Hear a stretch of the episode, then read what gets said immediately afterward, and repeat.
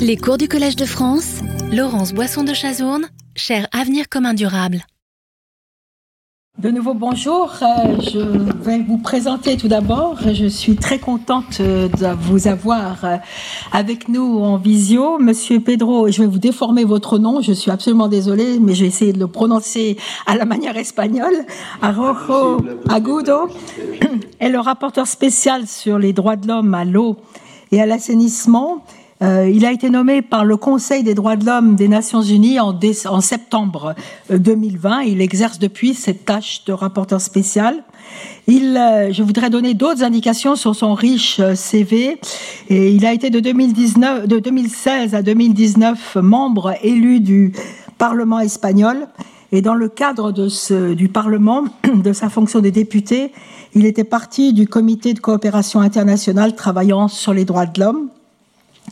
De 1989 à 2011, euh, il a été professeur au sein du département des fondements de l'analyse économique de l'Université de Saragosse et, professeur émérite depuis 2011. Euh, Alors l'énergie de Monsieur Pedro Agudo ne s'arrête pas là puisqu'il a créé aussi une, euh, une association, une fondation pour une nouvelle culture de l'eau c'est une organisation ibérique à but non lucratif et cette fondation se concentre particulièrement sur les droits de l'homme, la transparence et la participation du public dans la planification et la gestion de l'eau et des écosystèmes aquatiques.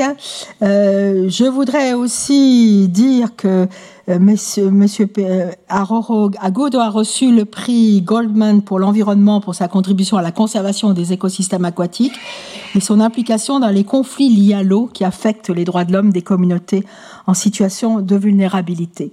Voilà, alors je suis extrêmement heureuse d'accueillir le rapporteur spécial du Conseil des droits de l'homme. C'est un privilège pour nous de pouvoir vous entendre. Euh, j'ai introduit déjà et mis sur l'écran pendant mon cours, euh, votre rapport à l'Assemblée générale des Nations unies, risque et impact de la marchandisation et de la financiarisation de l'eau sur les droits humains à l'eau potable et à l'assainissement. Et je crois que vous allez nous en parler maintenant. Je vous remercie et je vous donne la parole. Nous aurons une discussion ensuite. Merci bien. Euh, c'est moi qui vous remercie vraiment pour euh, l'honneur de m'adresser à vous tous et vous toutes et, pour avoir votre attention pendant cette petite demi-heure, je, pense, plus ou moins, et après, euh, euh, on, fera, comme vous dites, le débat correspondant sur un sujet qui est, polémique, qui, n'est pas évident, à mon avis. Il y a beaucoup de discussions autour de ça, et, donc j'espère être utile dans ce débat. Bon, euh, comme, vous avez, bien dit, en 2021, je crois que c'était ouais, euh, le thème qui a euh, retenu l'attention de l'ONU euh, UN Water, et qui a conduit à la célébration du 21 mars, la journée mondiale de l'eau de, cette année, c'était était centré sur la valeur de l'eau je venais, comme vous avez dit, de, prendre mes fonctions euh, de rapporteur et euh, la première chose que j'ai faite hein, euh, a été de suggérer que nous parlions des valeurs de l'eau en pluriel. et je vous explique. L'essentiel de l'eau, à mon avis, n'est pas sa matérialité H2O en tant que substance utile comprise simplement comme une ressource économique qui peut être évaluée en termes monétaires, mais plutôt la multiplicité de ses fonctions et de ses valeurs.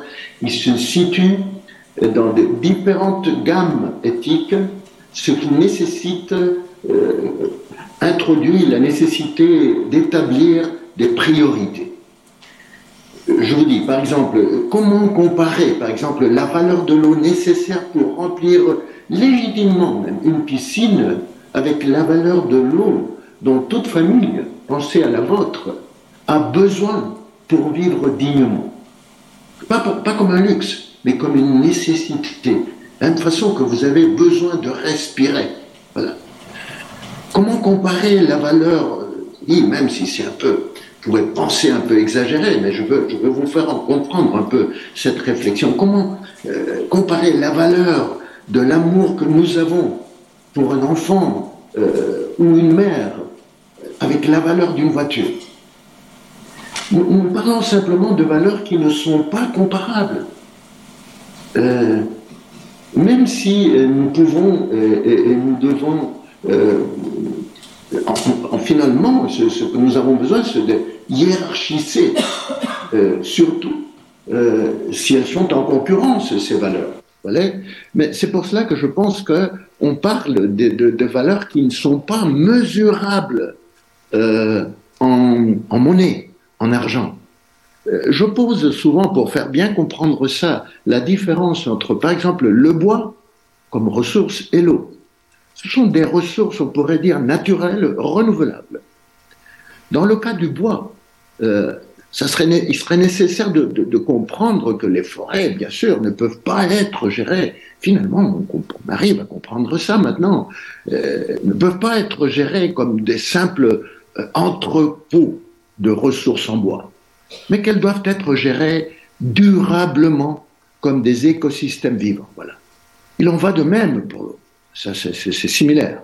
Les rivières, les fleuves ne peuvent pas être gérés euh, comme de simples canaux de H2O, euh, mais doivent être gérés durablement comme des écosystèmes vivants. Et supposons maintenant que finalement nous assumions le principe de durabilité pour gérer euh, tant les, rivières comme les forêts, de manière à garantir la durabilité de ces forêts, de ces écosystèmes fluviaux. Voyons maintenant comment euh, nous devrions gérer les ressources en bois et en eau, cette fois-ci je parle de ressources, que nous obtenons. En ce qui concerne le bois, je pense que personne ne va, pas se sentir lésé euh, si je dis que le bûcheron euh, ou l'entreprise qui l'a obtenu en respectant, j'insiste, la durabilité de la forêt, euh, va vendre les, grumes à la, à Syrie, euh, qui fabriquera euh, des planches pour les vendre à sa fois à une entreprise, des entreprises qui, vont fabriquer des meubles ou un chantier naval qui, qui va construire des navires, par exemple. Et en d'autres termes, je pense qu'il est raisonnable il est raisonnable que, moyennant une réglementation adéquate, euh, nous gérions cette ressource en bois euh, par le biais du marché. La raison, à mon avis, est, en est que, que, que, tous, les, tous les produits que nous pouvons fabriquer avec le bois sont systématiquement, à mon avis, d'une façon générale, interchangeable ou substituable euh, par de l'argent, à de l'argent. Toutefois, euh, si nous nous penchons maintenant euh, sur la manière de gérer l'eau, nous nous tromperons, à mon avis, lourdement si nous le faisons par le biais du marché, en le considérant comme une simple ressource économique. Et la raison, cette fois-ci, est que contrairement au bois, euh, comme je l'ai dit euh, plus tôt, les fonctions et les utilités de l'eau ne sont pas d'une façon générale interchangeables ou substituables à, l'argent. pas plus que la valeur, par exemple, de la santé de nos enfants ou la cohésion sociale d'une communauté. Voilà. Moi, j'explique toujours que mes élèves, j'ai toujours expliqué que euh, il y a beaucoup de valeurs, souvent les plus importantes dans notre vie, qui ne sont pas gérables à travers le marché. C'est pas un désastre, on le fait habituellement. Et, je vous parle de ce genre de valeurs liées à la vie, liées aux nécessités humaines, liées aux droits de l'homme ou aux droits humains. Compte tenu de la, de la multiplicité des valeurs et des fonctions de l'eau, euh, nous devons identifier les priorités qui doivent être euh, appliquées aux différents euh, usages, utilisations, en tenant compte des différents niveaux éthiques qui doivent être assumés, et établir des critères de gestion appropriés. C'est pourquoi je propose toujours de catégoriser éthiquement les valeurs et les fonctions de l'eau sur quatre niveaux, tout en appelant au développement de cadres juridiques et réglementaires qui établissent les priorités correspondantes sur la base, sur la base de ces critères éthiques. Je dis tout d'abord, je vous dis l'eau pour la vie, l'eau pour l'intérêt général, l'eau pour le développement économique, finalement ce que j'appelle d'une façon un temps, euh, disons, provocante, l'eau crime. Je vous explique un peu.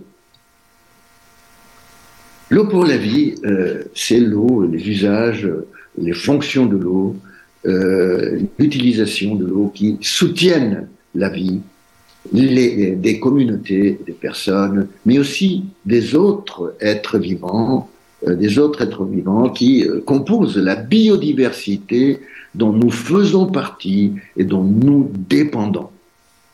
Ce minimum vital dont nous avons tous besoin vivre dignement, étant que droit de l'homme, droit humain, euh, et sans aucun doute, euh, ben, à mon avis au moins, et sans aucun doute euh, de l'eau pour la vie. L'eau dont les communautés paysannes appauvries ou les, les, peuples indigènes très souvent ont besoin pour produire leur nourriture, liée au droit humain à l'alimentation. C'est de l'eau pour la vie. Ou encore même l'eau dont les rivières, les fleuves euh, les écosystèmes aquatiques ont besoin pour préserver, préserver leur santé, leur durabilité, est également de l'eau pour la vie. Lié, maintenant on peut le dire, aux droits de l'homme, aux droits humains, à un environnement sain et durable qu'on vient de reconnaître euh, dans les Nations Unies. En supposant par exemple un minimum vital de, disons, 100 litres par personne et jour, cela représente moins du 5% de l'eau que nous tirons quotidiennement des rivières et des aquifères. Aucune rivière ne s'assèchera en prélevant seulement 5% de l'eau que nous prélevons actuellement. D'une manière générale, il est absurde donc de justifier la violation des droits de l'homme, des droits humains, par l'argument de la rareté de l'eau disponible, tant que nous gérons l'eau disponible en donnant la priorité à la réalisation des droits humains euh, disons, en bref, si nous appliquons euh, une approche fondée sur les droits humains, euh, voilà, on ne peut pas accepter qu'on ait de la rareté pour les droits humains. C'est la priorité qu'il faut établir. Tout comme il n'est pas acceptable du point de vue des droits de l'homme, des droits humains, de, couper donc l'eau à une famille démunie parce qu'elle ne peut pas euh, se permettre de payer ou a des problèmes pour payer le tarif correspondant. Voilà. On parle de l'eau pour la vie, liée euh, aux espaces euh, des droits humains. Deuxième niveau, l'eau pour l'intérêt général des communautés ou de la société sont des, fonctions, des, des, activités, des usages que nous reconnaissons socialement euh, comme étant dans l'intérêt général de la communauté ou de la société.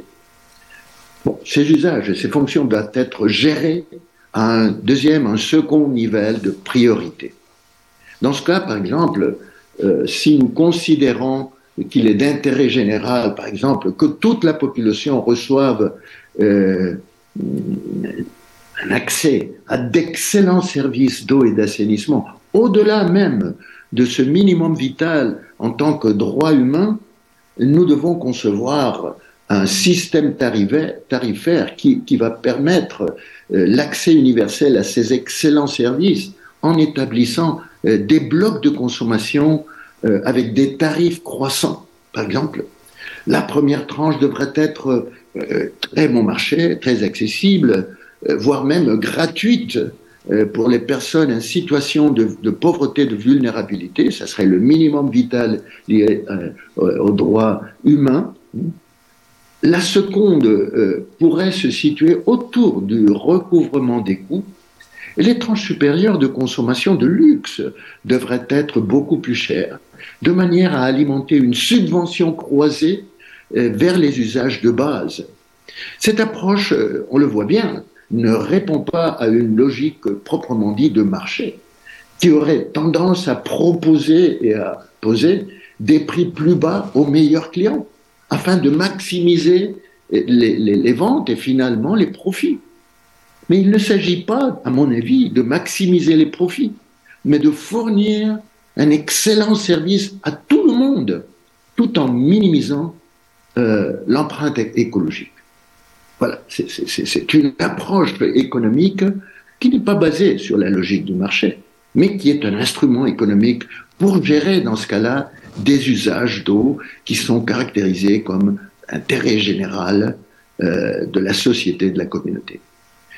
Troisième niveau, je dis l'eau pour le développement économique dans des fonctions productives au-delà des besoins de base liés aux droits humains c'est-à-dire l'eau utilisée dans les activités productives euh, qui nous permettent d'améliorer notre niveau de vie de manière légitime. Euh, elle devrait être gérée à un troisième niveau de priorité, et pas à un premier niveau, à un troisième niveau. Dans ce cas-là, euh, en ce qui concerne le système tarifaire à appliquer, moi je comprends qu'il devrait être basé sur le principe de la récupération des coûts sont des activités économiques qui ont des bénéfices. Donc, enfin, les utilisateurs euh, intègrent correctement ces coûts, euh, inclus celui de l'eau, euh, dans leur comptabilité productive et marchande.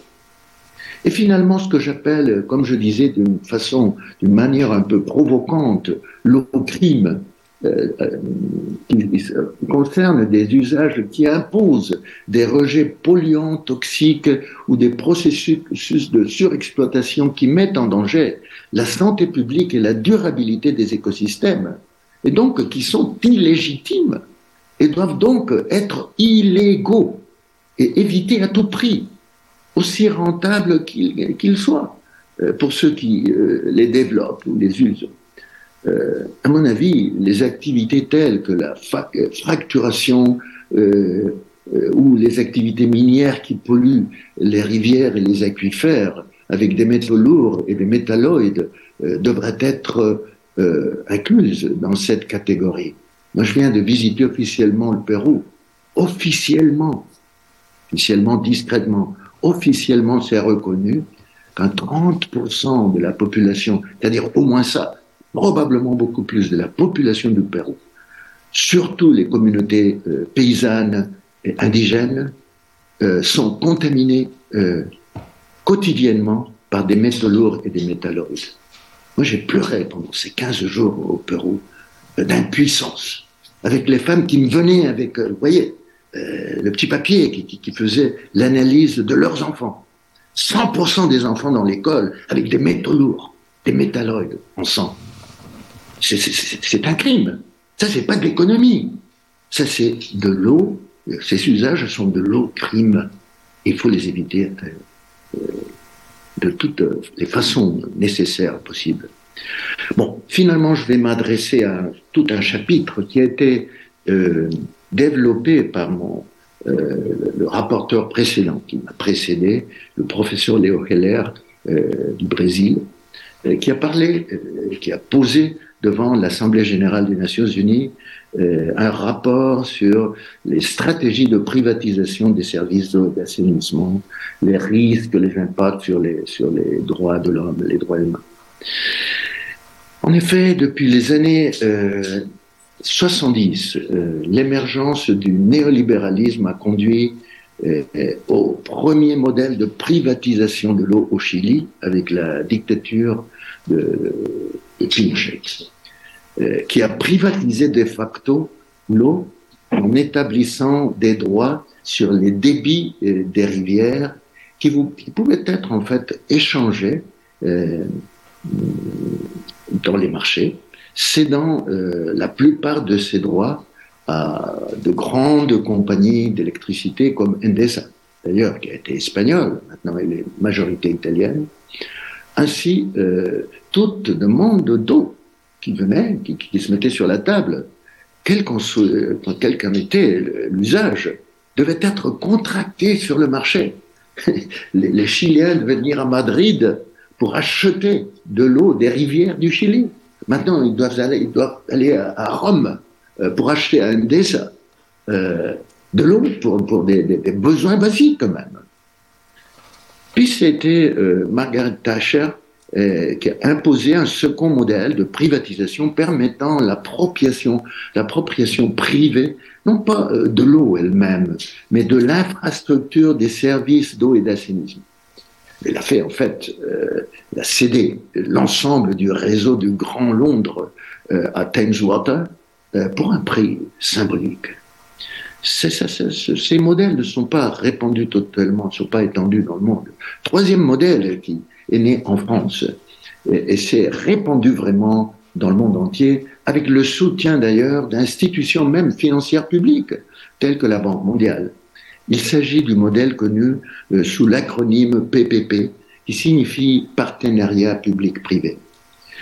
L'objectif euh, sous ce modèle n'est pas euh, tant de s'approprier l'eau en tant que ressource, ou même les infrastructures de base des services d'eau et d'assainissement, mais plutôt de les gérer euh, par le biais de longs contrats de concession difficilement réversibles et dans des conditions opaques qui rendent extrêmement difficile le contrôle effectif de, ces ressources euh, par les institutions publiques responsables euh, et encore moins par les citoyens une fois qu'ils ont été mis en concession.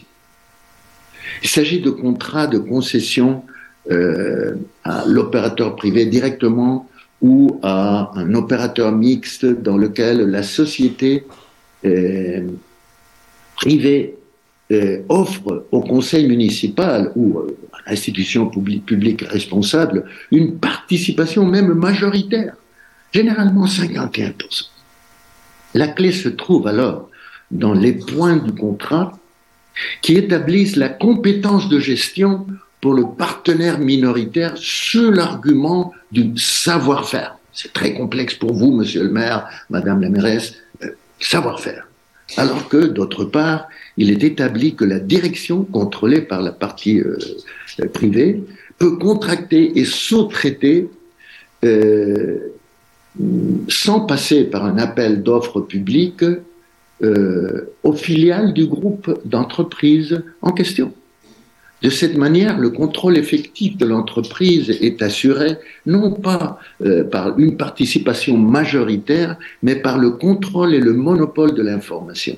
Tandis que d'autre part, le groupe est en mesure de générer d'énormes profits grâce à ce que l'on appelle les intrants, les inputs secondaires, c'est-à-dire les achats et la sous-traitance à des sociétés filiales à un coût beaucoup plus élevé que celui qui serait établi dans le cadre d'une concurrence sur le marché, euh, dans le cadre d'appels d'offres publiques.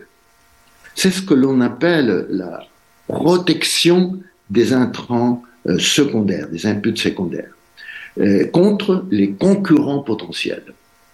Dans un régime de libre concurrence réelle, ces coûts plus élevés entraîneraient la faillite euh, de l'opérateur mixte, mais euh, dans ce cas, dans le cas présent, euh, qui exploite un service sous un régime, on dit, de monopole naturel, soit public, soit privé, ce risque est évité grâce à la clause correspondante du contrat qui établit le droit de l'entreprise à établir des tarifs lui permettant de couvrir les coûts.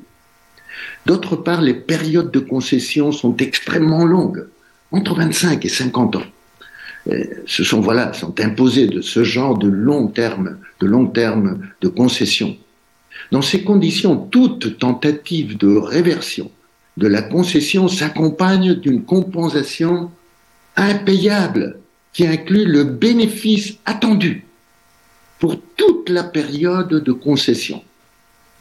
Une autre clé du modèle et la redevance, je, pense qu'on dit comme ça en français, la redevance de concession, et le canon de concession, on dit en espagnol, que la société avance à la municipalité, généralement dans des situations euh, d'anorexie, pardon, d'anorexie financière grave, c'est très souvent comme ça, et que la société fait ensuite payer aux usagers dans les tarifs, normalement.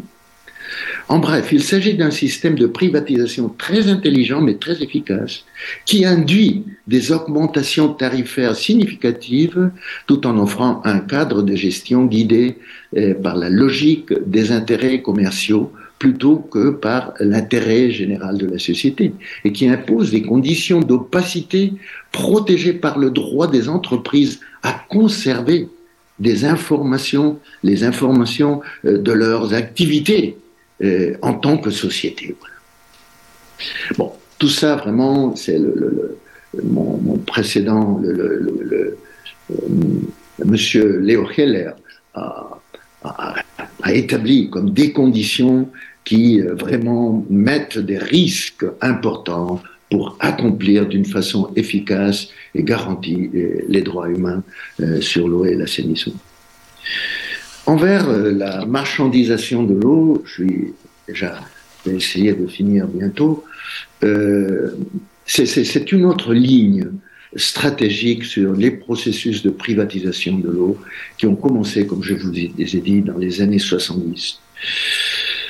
Hum, ces stratégies de privatisation de l'eau se développent promouvant des marchés les marchés des droits d'eau concessionnels, de concession, de, permis d'usage d'eau.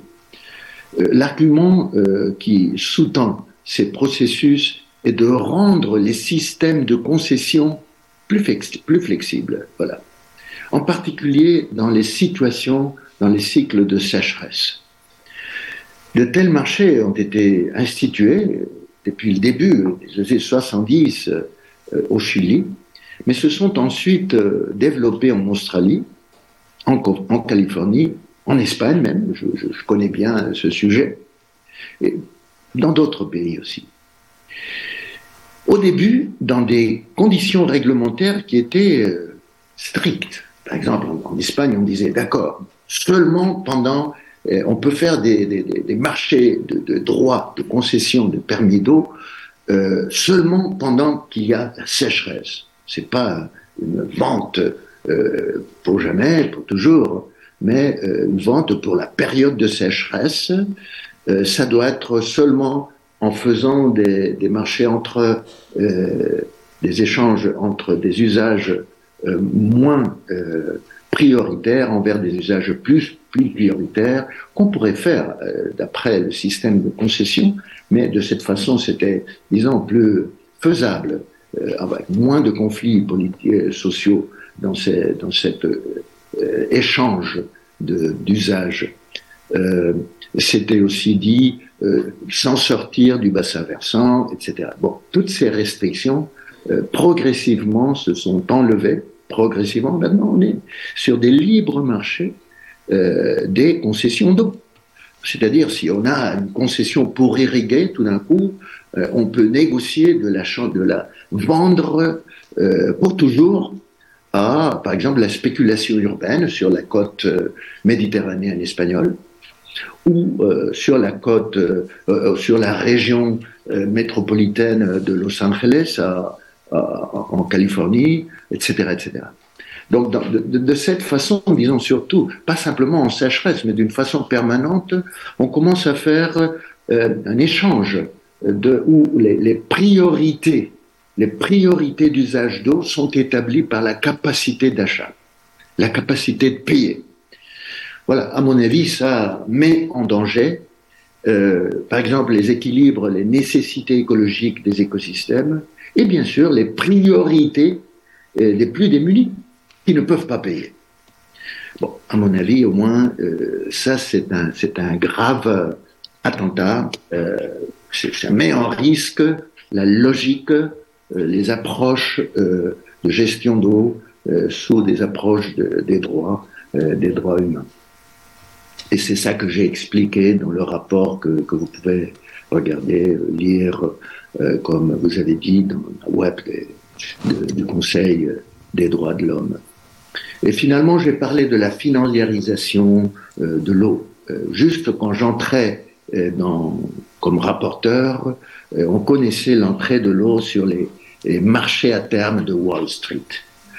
au nom de prévoir euh, à travers ces marchés à terme, la valeur de l'eau dans l'expectative qui introduit euh, le changement climatique. Bon, qu'est-ce que ça veut dire? Ça veut dire qu'on entre dans un marché spéculatif. C'est même pas l'offre et la demande proprement dite euh, de la ressource qui établit le coût ou la valeur de l'eau monétaire, mais c'est la spéculation que les grands spéculateurs peuvent monter dans ce genre de marché. Et on l'a vu sur l'alimentation. 2008, voilà. 2008, euh, à un moment donné, ces, grands spéculateurs qui pouvaient acheter des droits de futur euh, ont, établi que c'était un bon sujet d'introduire euh, les produits alimentaires basiques, le blé, le maïs, etc., dans les marchés à terme. et donc, ils ont commencé à faire des stratégies euh, disons, de, pour faire monter les prix d'une façon euh, spéculative. Euh, et donc, c'était pas proprement dit les expectatives réalistes de ce qu'on peut s'attendre au futur qui sont, qui sont sur place. C'est les capacités d'induire une expectative d'un bon business dans ces marchés à terme, comme dans la bourse, non? Qui mène tout un tas d'investisseurs vont investir sur ces marchés à terme, sur ces produits, dans ce cas-là sur l'eau, de façon à ce que les prix euh, peuvent monter euh, d'une façon terrible et euh, contagier directement, comme ça s'est passé sur, les, sur les aliments, 2008 et plusieurs d'autres fois. Et, donc on, on, se trouve en quelques mois une, un investissement de l'ordre de 300 milliards d'euros, de, de, dollars sur le maïs à terme, euh, sur le blé, je parle de 2008, et donc des montées qui ont duplié, double, triple prix, et comme la Banque euh, mondiale a plus ou moins euh, établi ou, induit, de l'ordre de 300 millions de personnes ont entré, appauvries, ont entré dans la famine voilà, euh, la conséquence de la spéculation sur un produit basique qui est lié au droit, au droit humain. Si on met l'eau sur cette logique, au lieu de, euh, disons, mettre en place euh, ce que toute la communauté scientifique est en train de recommander au sujet de comment prévoir et comment affronter le changement climatique, c'est à travers des stratégies euh, d'adaptation, euh, voilà, euh, d'adaptation de l'aménagement du territoire, d'adaptation des territoires urbains, d'adaptation sur la planification hydrologique, la préservation des aquifères, etc. Je ne vais pas vous ennuyer avec tout ça. Si on ne fait pas ça, et au lieu de ça, on se met sur la logique de la spéculation avec la rareté de l'eau sous changement climatique gérée par des acteurs qui ne sont pas ceux qui gèrent l'eau, qui ne sont pas ceux qui consomment d'eau, qui ne sont pas même ceux qui gèrent aussi la gestion des services, mais ce sont simplement des spéculateurs qui achètent des droits, poussent avec leur capacité financière sur, des expectatives euh, de, de, de, de, croissance de ce qui vont coûter ces droits pour finalement vendre, euh, mettre en place des bulles euh, spéculatives qui détruisent les droits de l'homme, les droits humains, qui détruisent les économies plus basiques, les économies paysannes, les économies des gens euh, qui n'ont pas cette capacité financière ou économique, ça c'est terrible. ce n'est pas une approche euh, en accord avec ce qu'on demande des approches de gestion de l'eau euh, sous des, approches de droits humains.